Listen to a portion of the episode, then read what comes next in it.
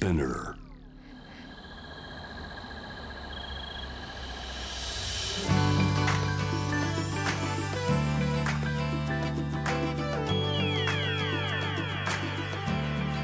エネオス4 Hour Earth One by One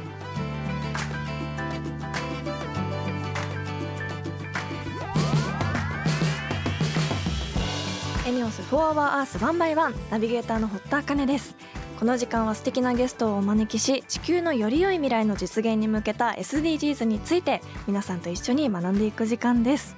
もう1月も終わりですが皆さん正月ボケは大丈夫ですか？あの私はですねちょっとした事件が先ほど起きまして先日行った旅行でこのラジオのスタッフさんにあのお土産を買ってきたんですね。でそれを一つ目の仕事に行った時に忘れちゃったので一旦お土産を取りに帰ってこのラジオのスタジオに戻ってこようと思ったんですけど着いたらあれ？手に何も持ってないということに 気づきましてあのというのもお土産を一回取りに帰ったのにすっかり忘れてまた来てしまったんですね。何のために家に一旦戻ったのかっていう話なんですけど家に着いた瞬間にいろんなことを思っちゃったんですよね。ちょっと早めにラジオ行ってコーヒー買おうとかついでにゴミも捨てようとか思ってたらそっちで頭いっぱいになっちゃって取りに帰った皆さんへのお土産を 忘れてなんか手がすっきりして戻ってくるっていう風になっちゃったんですけども皆さんお正月ボケ大丈夫ですか？こんな1ヶ月経って正月ボケになってるのは私ぐらいだと思うんですがこんな感じであのマイペースに今年もラジオ あの進めていけたらなと思います。ということで本日も SDGs 学んでいきたいと思います。地球の未来を考えるこの番組はエネオスの提供でお送りします。エネオスは2040年までに自社で排出する CO2 の量をさまざまな取り組みからプラスマイナスゼロにするカーボンニュートラル企業を目指していて私たちの未来に不可欠な脱炭素循環型社会の実現に向けて具体的な取り組みをされているそうなのでそのあたりも番組で分かりやすく紹介していきたいと思います。そしてこの番組は JWAVE をキーステーションに FM ノースウェーブ ZIPFM、FM802 クロス FM JFL5 曲をネットしてお送りします。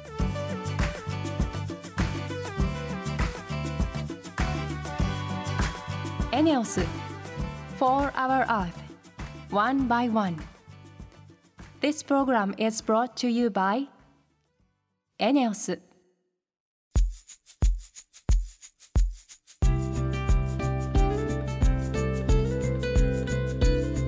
エネオス4 Hour Earth 1 by 1本日のトークテーマは目標12作る責任使う責任裁断ゴミゼロのバッグがポイントだそうですが確かに洋服もそうですけどバッグを作る時って生地とか革を型紙に合わせてカットしますよね。私もあの学生の時の家庭科の授業でバッグとあとパジャマを作ったことがあったんですけどその時相当な使われなかった生地が出たのを覚えてます。そういったあのバッグに使われなかった生地とか革の使い道を探す取り組みってありそうですけどそもそも裁断ゴミがゼロってどうやって作ってるんでしょうか？この後ゲストの方に伺っていきたいと思います。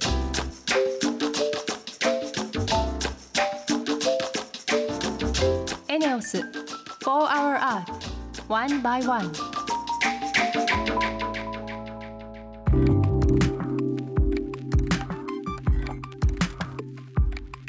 堀田茜がナビゲートしているエネオス4 Hour Earth 1 by 1本日も素敵なゲストの方とリモートでつながっています。株式会社スパンギャルド取締役ザンマ健太郎さんです。よろしくお願いします。よろしくお願いします。まずはザンマさんのプロフィールをご紹介します、はい。幼少期から実家の縫製工場を手伝うように文化服装学院を卒業後アパレル会社の勤務を経て実家のスパンギャルドへ。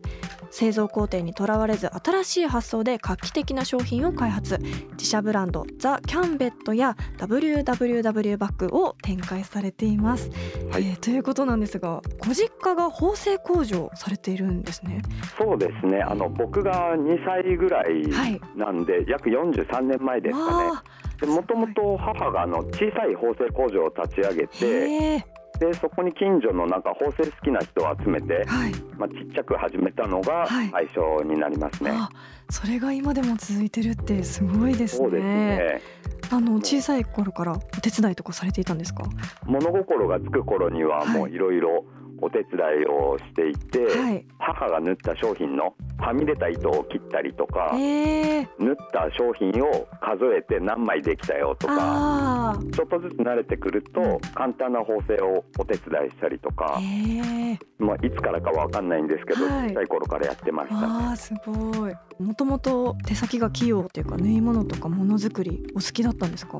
器用かどうかは分かんないんですけど、はい。当時のあのラジコン作ったりとかプラモデル作ったりとかっていうのは、やっぱり好きでやってましたうね。じゃあそういう細かい作業とかすごくそうですね。得意だったん嫌いではなかったと思います。えー学校も就職もアパレル一筋っていう感じがするんですけど。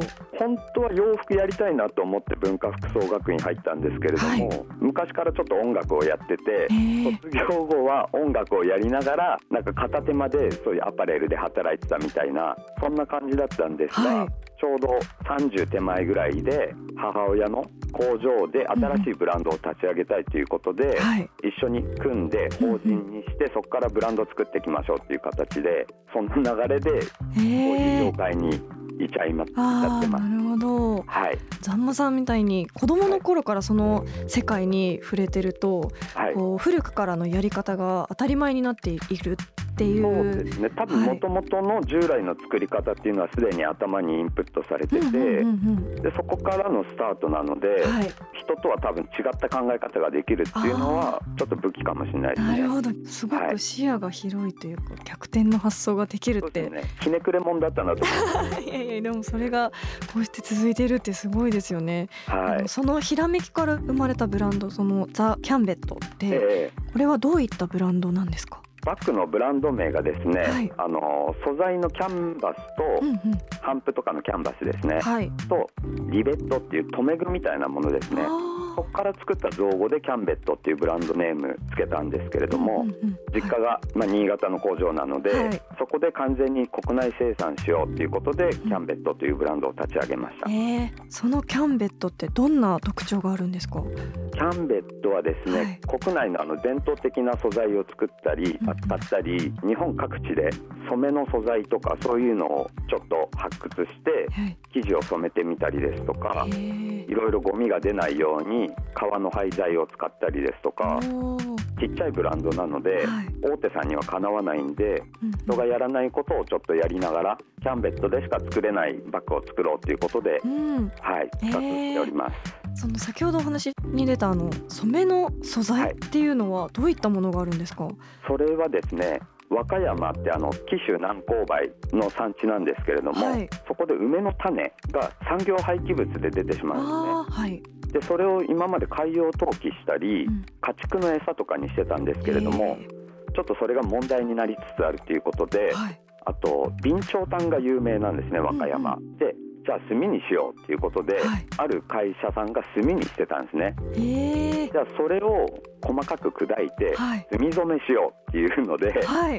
そういうことできますかっていきなり言って、はい、できるって言ったんで、うんうん。自分の染めの工場をしているところにはい。その染料を送るんで染めてくれって言って、えー、産業廃棄物の炭で染めた生地を作ったり。あーすごい。発想の転換がすごいですね。いろんな産業廃棄物からはい。染めたりすることが一つできると可能になってきますもんね。そうなんですよへねー。なんかこう話してて面白くなってこれできるこれできるみたいな現地に行って話してるとはい。どんどん広がってくるんで、あこういうアイディア出たらすぐその場で電話してできるできないってすぐ聞いて、ーうんうん。できるようだったらとりあえず作ってみようみたいな。えー。そんなノリです。すごい気になります先ほどあの少し紹介した新しいブランドが WWW バッグっていうそうですが、その WWW っていうのはどんな意味が込められてるんですか？ワールド・ウィザルト・ウェイストの略なんですけれども、はい。無駄のない世界を目指してっていうテーマを掲げて、はい。まずは自分の工場からゴミをどうやったら削減できるかっていうところからいろいろ考えていきましょうっていうブランドになります。えあの普通は、えっとはい。一つのカバンを作るのにどれくらいの裁断ゴミが出るものなんですか？は繊維業界でい物を作るとき大体15%ぐらいはい生地のゴミが出ますって言われてるんですね。うんうんうん。なのでそれを極力ゼロに近づけようわ考えなんですけれども、新しく作ったブランドは。それを完全にゼロにしたっていうえー、完全にゼロにえー、でも裁断ゴミって必ず出てしまうイメージなんですけどそれはどう従来の立体的に作るカバンでは絶対出てしまうんですよ。そうですよね。なんですが、はい。僕従来の作り方を知ってるんで、はい。逆転の発想で、はい、この1枚の生地反物からこうくるくるくるって出して、はい。横に一直線に切って、はい。長い長方形の生地はい。から何ができるかっていうのをずっとこう考へえて、い。いらないコピー用紙ずっと折り紙みたいに畳んででできたのを営業に見せながらこうブラッシュアップどんどんしてって、はい。これ商品になんじゃないっていうところで、あじゃあこれブランドにしちゃおうっていう折り紙にしてなぜかバッグができちゃいました。ええ面白い、はい、その折り方がポイントっていうことですか？そうです。折り方がなんか従来の技術を何個か重ねてはい、組み合わせて、でプラスちょっとなんか秘密の要素を入れて。あ秘密の要素がやっぱあるんですね。あるんです。はい。でそれがまあ特許技術なんですけど。ええそれでできるんですが、はい。あのこれのすごい技術が通常あの1枚の生地で袋物の形状を作るとはい、どうしても脇の縫い代をボサボサになってるんでうん、テープなどで隠しちゃうんですね。はい。なんですけどこの特許技術だと、うん。そのボサボサの縫い代を裏っ側に隠すっていうんですかね。生地とへ生地の間に隠しちゃうのでえはい。全く縫い代が出ないというわかあすごい。ちょっと言ってる意味が分かんないと思うんですけど難しい数学の問題みたいですね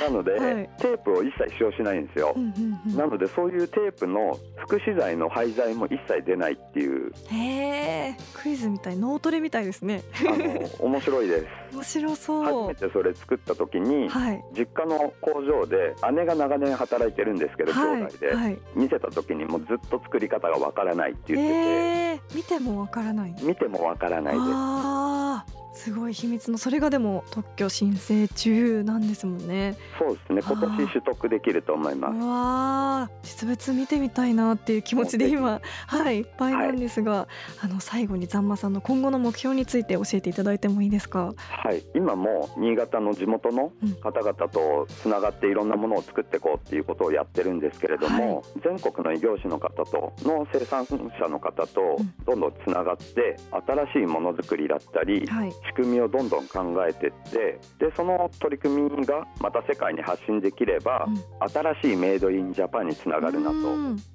なのでそういった動きをどんどんしていきたいですうね。んあすごく楽しみです、はい。なんか本当にこのバッグが街中でたくさん見かける日がすごく楽しみというかそうですね。はいですね。視野を広く持つことってすごく大事だなって思いました、あのたまにひねくれもんもいいと思 そうですね。ひ はい。ねくれてることも本当に大事なことですもんね。うかもしれないです。はい。いやー楽しいお話本当にありがとうございました、はい、ありがとうございます。本日のゲストは株式会社スパンギャルド取締役ざんま健太郎さんでした。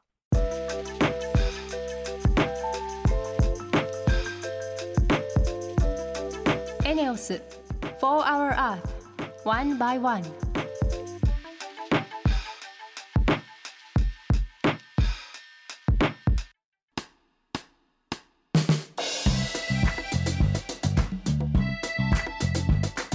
堀田茜がナビゲートする ENEOS For Our Earth One by One。ここからはエネオス SDGs ステーションのお時間です。今月は地球温暖化防止に向け注目され始めている合成燃料をテーマにお送りしています。先週はその合成燃料についてエネオスの中央技術研究所の金子拓也さんからお話を伺いました。発生した CO2 を回収してそれを原料にするというまさに未来の燃料でしたよね。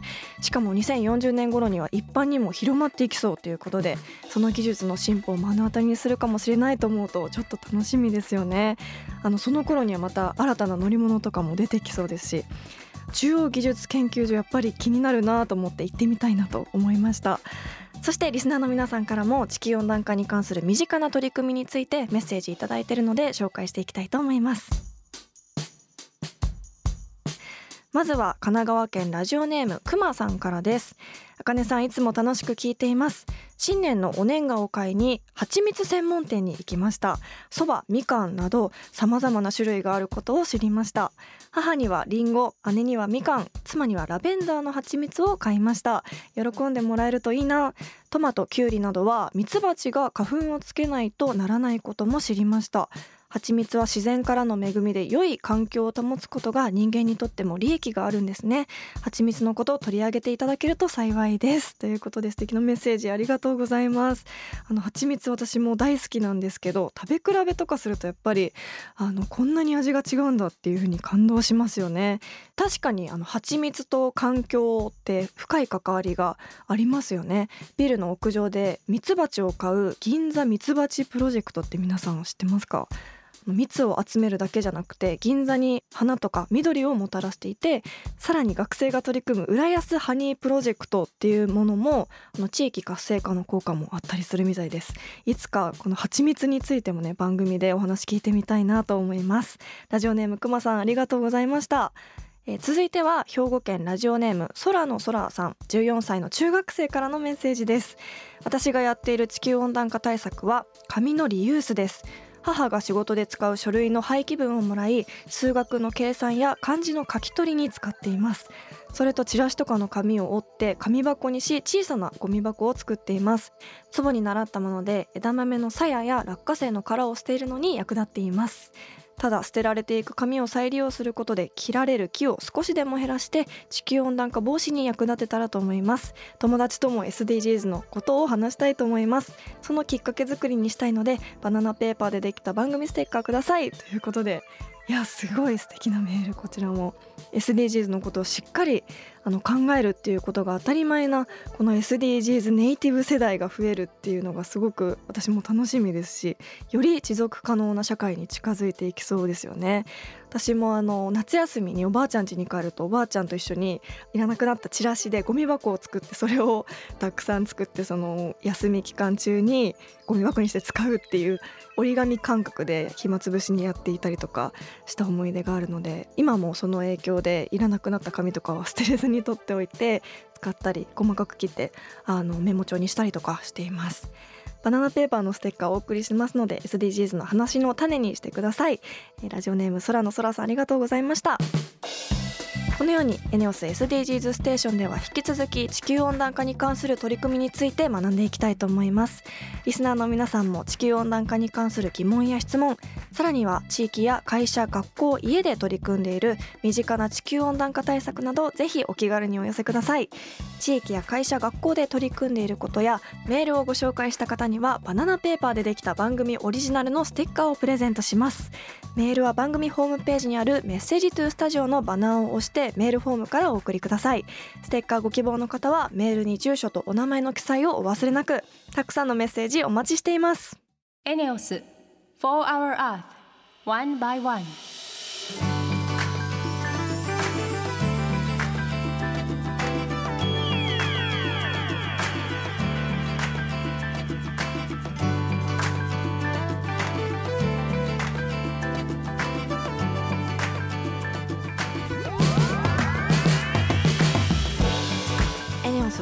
アースワンバイワンそろそろエンディングのお時間です。えー、本日は株式会社スパンギャルド取締役のザンマ健太郎さんにお話を伺いました。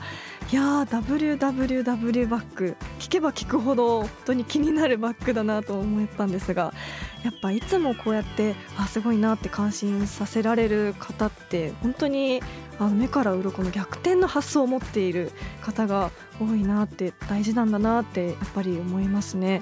ホームページを拝見したんですがすごく分かりやすくバッグの仕組みとかも結構細かく解説されていたりしたので興味がある方ぜひあの見てみてください。さて今日はエネオス SDGs ステーションでメールをご紹介しましたが番組ツイッターもあります。オンエア情報や収録でのオフショットバナナペーパーでできた番組ステッカーのデザインもそちらで見ることができます。番組の感想や質問をツイートするときは番組名を検索して「4HourEarth」の頭文字「ハッシュタグ #FOE813」をつけてどんどんつぶやいてください。それではまた来週この時間にお会いしましょう。ここまでのお相手は堀田茜でした。